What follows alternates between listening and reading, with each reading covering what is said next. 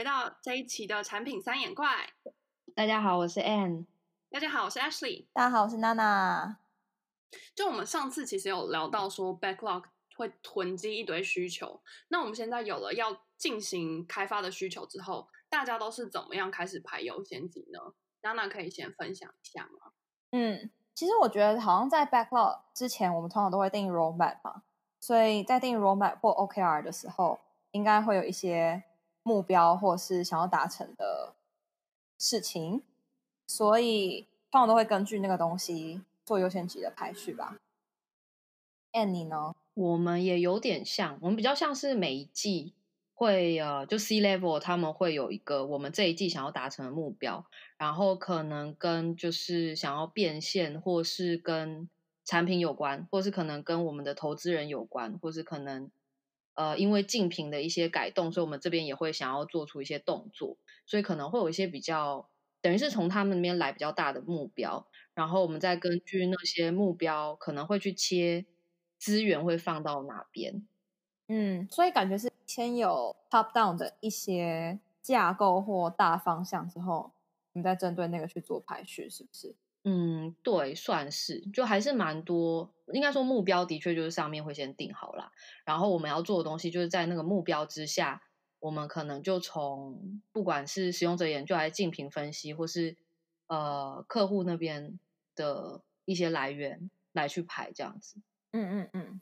我之前的话，我我因为都是负责同一个产品领域或是一个 user journey，所以其实我们可能是一年。会有一次大方向的定调，呃，假设我要做的是产品的成长或用户的成长，好，可能就会年初的时候就先大概想好几个大方向可以走，比如说，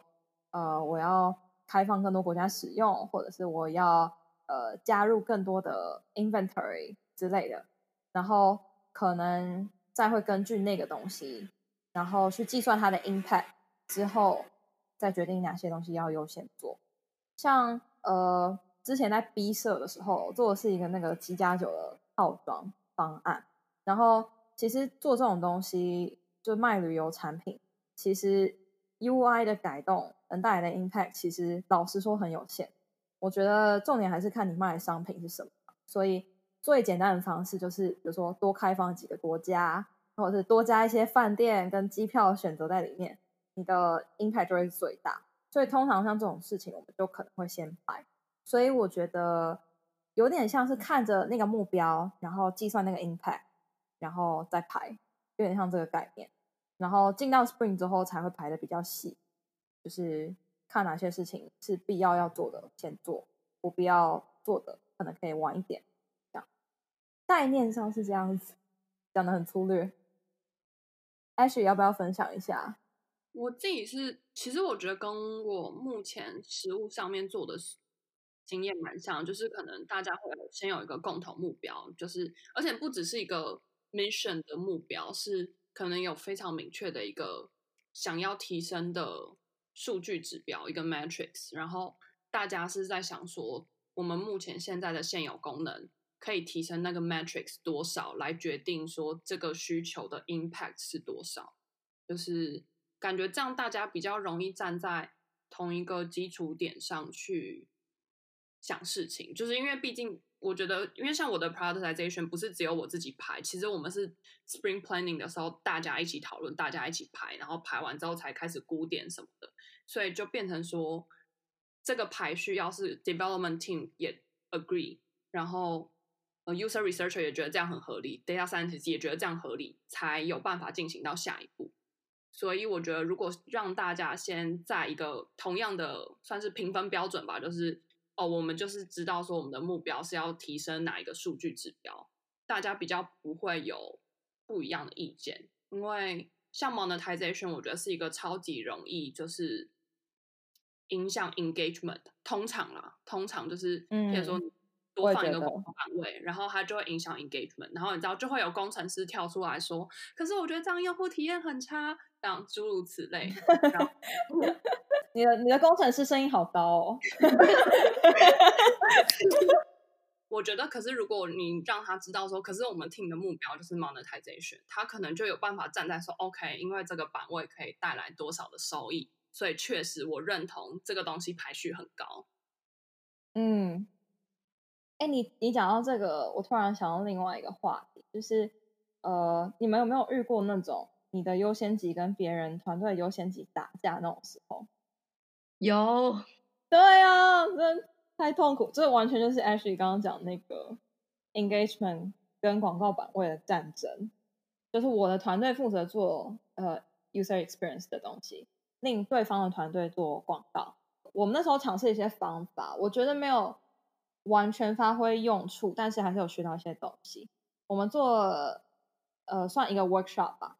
呃，我跟我的 designer 还有 design lead，其实我们就准备一个简报，然后上面就放了各式各样的广告版位，然后我们就叙述好这个广告，我们觉得对于 user experience 的伤害是多大，我们请对方跟我们说。呃，这个广告版位可能带来的广告收益大概会是多少？然后一个一个广告版位讨论，然后我们也会跟他们说为什么我们觉得这个广告体验很不好。这个过程中其实就是希望可以互相了解，然后看可不可以取得一个中间点吧，就是有没有一些版位是比较有创意的，可以符合用户的需求，不会那么伤体验，但是又可以为我们赚到钱。然后那个 workshop 结束之后，我们又。接了另外一个讨论，就是讨论做广告的原则。比如说，一个版位上，一个页面好，一个手机的页面，我们可以接受有多少百分比的版面是被广告覆盖的。呃，然后我觉得很重要一点是，因为我们两边的 PM 都是为各自的领域负责，我们其实没有办法有对公司有个宏观的决策，所以我们邀请了就是产品的头跟 business 的头。都进来那个会议，然后他们讲他们的看法，因为他们必须要对收入要对用户负责，听取他们意意见，然后争取他们 buy in 之后，比较容易定出一个双方都可以接受的规则。后来是希望可以用那个原则继续去做奋斗。我自己觉得没有到非常落地，你很难说这个版面上就是二十趴广告，三十趴广告这样。但是至少经过那次的讨论，我觉得很好一点是。彼此有比较了解彼此的难处跟想要的东西，所以之后的讨论会比较好进行。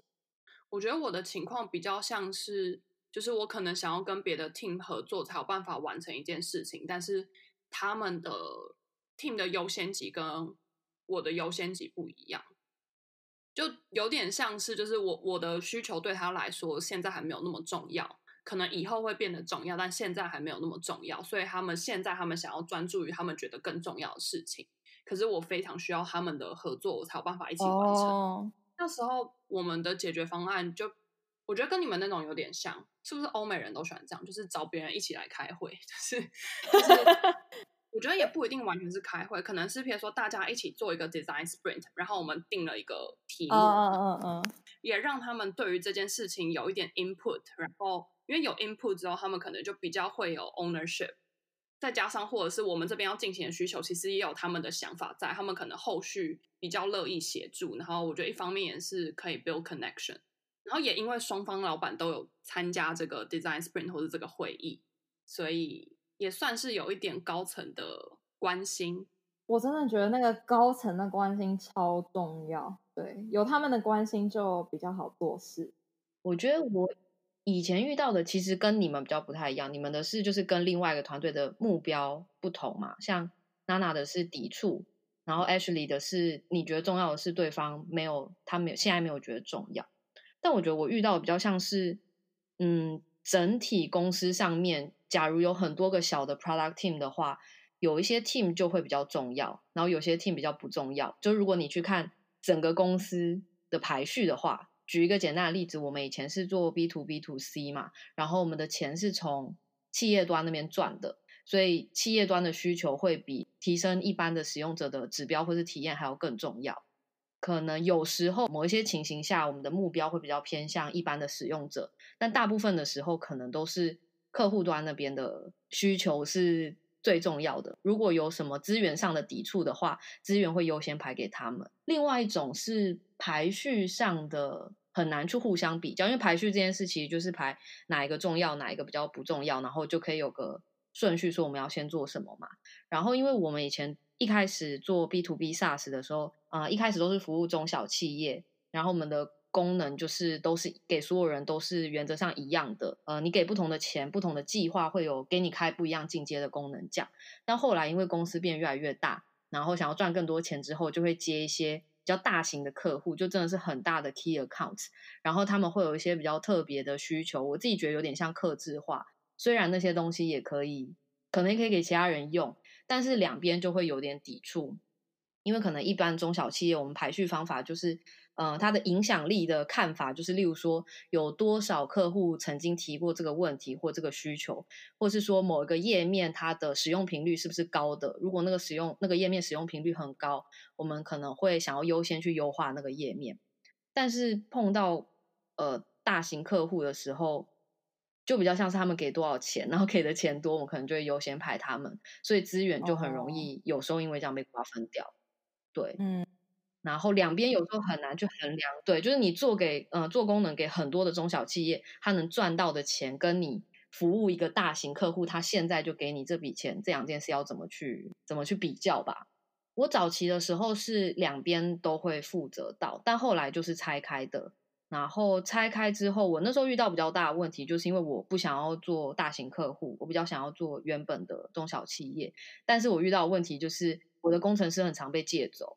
因为他们那边接了大客户的案子，就会是比较偏 waterfall 的工作流程，可能有签一个合约，然后说什么时候要给他们什么东西，然后他们如果做不出来，是会可能会有些问题嘛，法律上的问题，所以我工程师就会被嗯、借去救火这样。哦，嗯，对，这个很困难。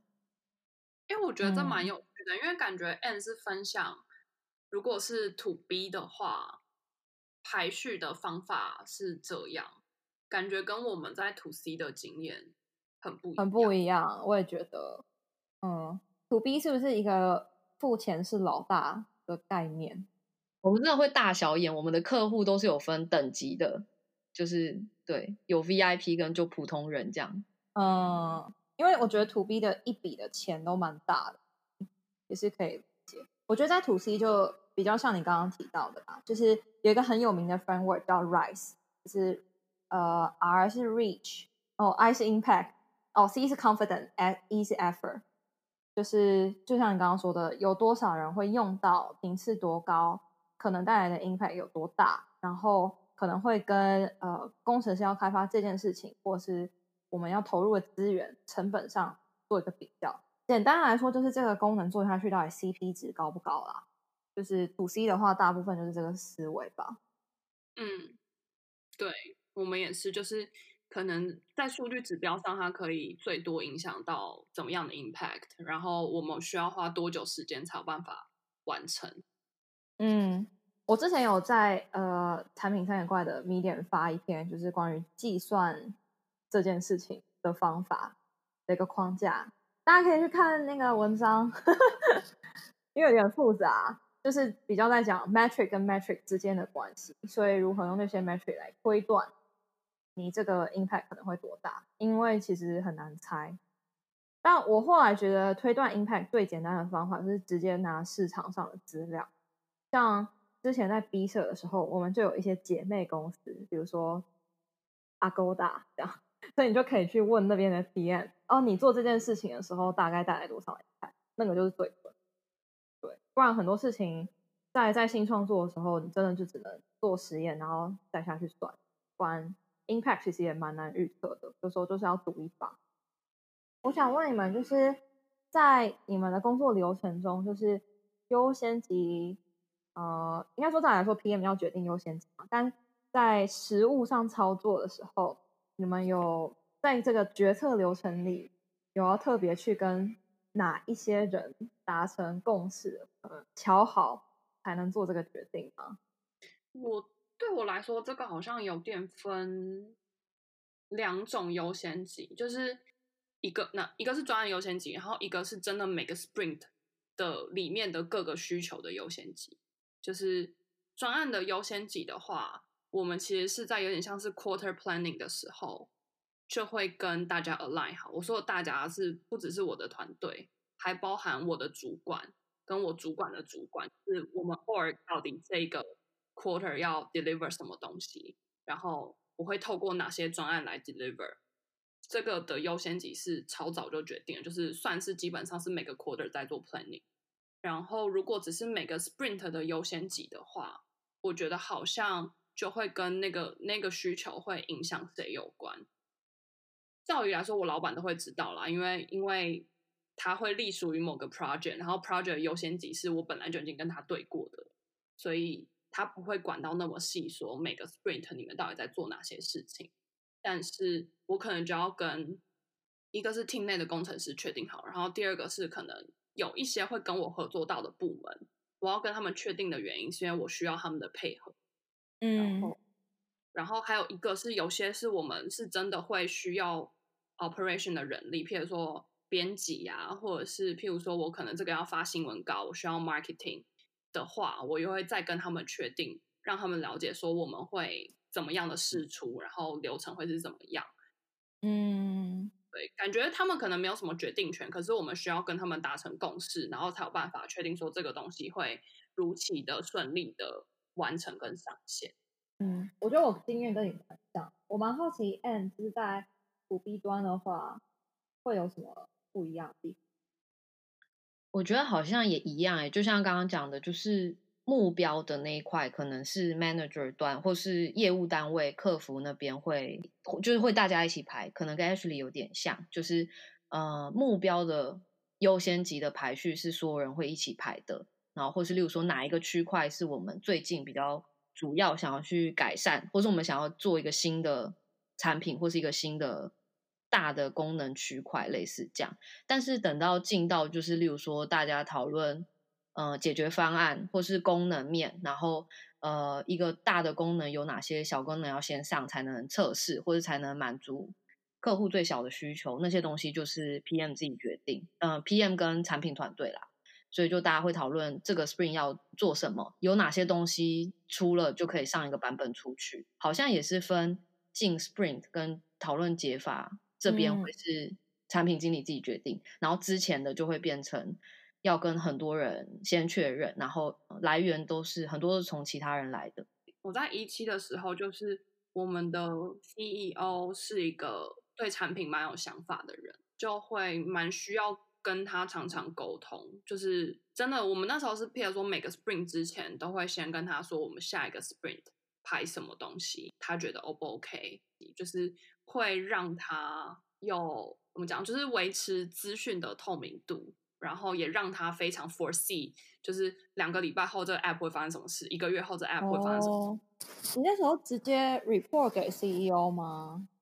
对，就是我们每个礼拜会有一个跟他这样子的会议，让他知道说现在我们在开发什么功能，然后下礼拜会做什么，下下礼拜会做什么。对，然后他有没有别的想法？他会不会觉得其实这个东西应该要在他的眼里，他觉得这些事情优先级更高？哦，了解。就是我觉得是让他有 expectation 吧，就让他知道会发生什么事情，嗯嗯，这个开发的黑盒子发生什么事情，他就比较可以知道，然后他也会知道说是哪个功能要上线什么，然后这个功能上线对他来说可以带来多少用户数或是收益之类的，他就比较好跟投资人交代之类的。嗯，了解。我们也有哎、欸，就也是我们是礼拜二 Spring Planning，然后我们也是礼拜一就会跟。呃，没有我们啦，我们现在只有我一个 PM，所以就是我跟 C level 的人会跟他们说我排了哪些东西这样，然后如果有什么就他们觉得更重要的事情，或是从例如说最近他们去外部开了什么会啊，然后有一些什么样的决定，或是有些需要我们先 research 的东西，嗯，哎，我觉得这真的很重要，嗯，因为呃，我之前曾经有一个状况是我跟我主管。我主管那时候是 Senior PM，然后我们两个 PM 负责一个团队，同一个产品。我们一开始没有这种每一周的 sync，对，就是因为我们都坐在一起，所以我们就随时 sync。但反而这样子，我们可能对优先级的认知不一致，之后会有比较多争。然后后来我也是每周一跟他坐下来谈，然后跟他说你有没有什么更重要的事情，觉得我没有看到的，然后就顺很多。不然在怎么讲呢？就真的是像 Ashley 说的 expectation management 上，他们可能会很惊讶，导致于可能你做的东西不是不好，只是超出他的预期，他们就比较容易过度反应。虽然公司很大，但是会做那种像 weekly report，就可能会讲说上周上线什么东西带来什么 impact，图表现在是长什么样子，week over week 的表有没有 on track 这样，然后还有这个礼拜可能会做什么东西，预计带来什么样的菜。其实我觉得这个东西听起来是不管从像安现在是比较小规模公司，一直到可能上千人、上万人的公司。好像都是一个蛮实用的技巧，但我突然想到，我以前我们以前就是在在我之前的公司 PM 比较多的时候，我们那时候应该有可能七八个 PM 吧，然后我们也会呃有这类似这样的 meeting，就是有点像是 Spring Planning 前每个 team 说自己要负责的东西是什么。可是我觉得不知道是因为人太多还是怎么样，当时那个会议变得有一点 wrong。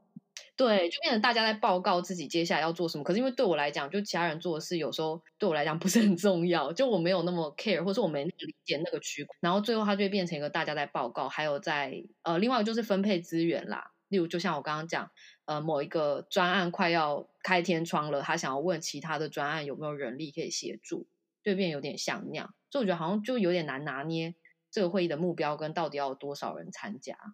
我有遇过那个状态。然后那个状态，我觉得最有用的时候是能邀请呃做 release management 或者是做客服的人进，因为他可以用这半个小时就了解所有产品的改动，所以他知道怎么样去跟客户应对，或者是呃 release 的人可以知道大概呃有什哪些东西大东西需要做这样，然后但是在比如说像 booking 很大了。其实我就只会跟我同一个领域的人报告，然后我们不会有实体的会议，对，我都是用 newsletter 用 email 去发这样子，这样子他也可以比较静静的读那个表啊，然后他也不需要问太多问题，你可以只要 highlight 你当周可能最想要强强调的重点就好，因为其实很多东西不会每个礼拜都在变，嗯，方向还是一致，所以他们只要大概看一下，就省掉蛮多时间。所以我觉得，只是可能是在公司成长的过程中有个过渡期，有一段时间会特别冗。嗯，真的就不知道呃怎么讲，好像有点像在只是为了交作业。对，但那个实体的对话，我觉得在规模更小的时候就是非常有效率。然后好像成长到一个程度，适时的用 email 代替会议，比较省时间。就是想看的人，或是自己觉得需要知道的人，他就会主动看，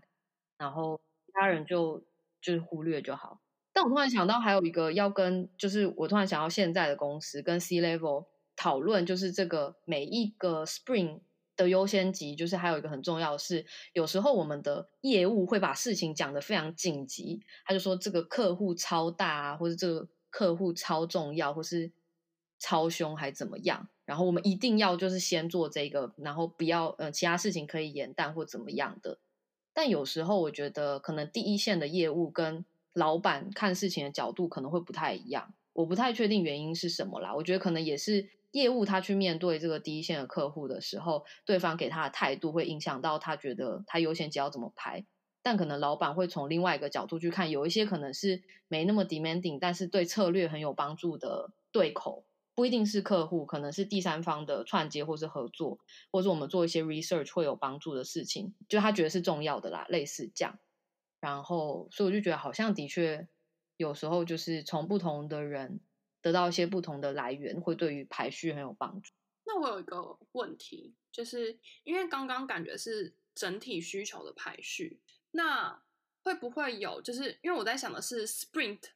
里面。这些需求的排序跟 Spring 跟 Spring 之间的排序，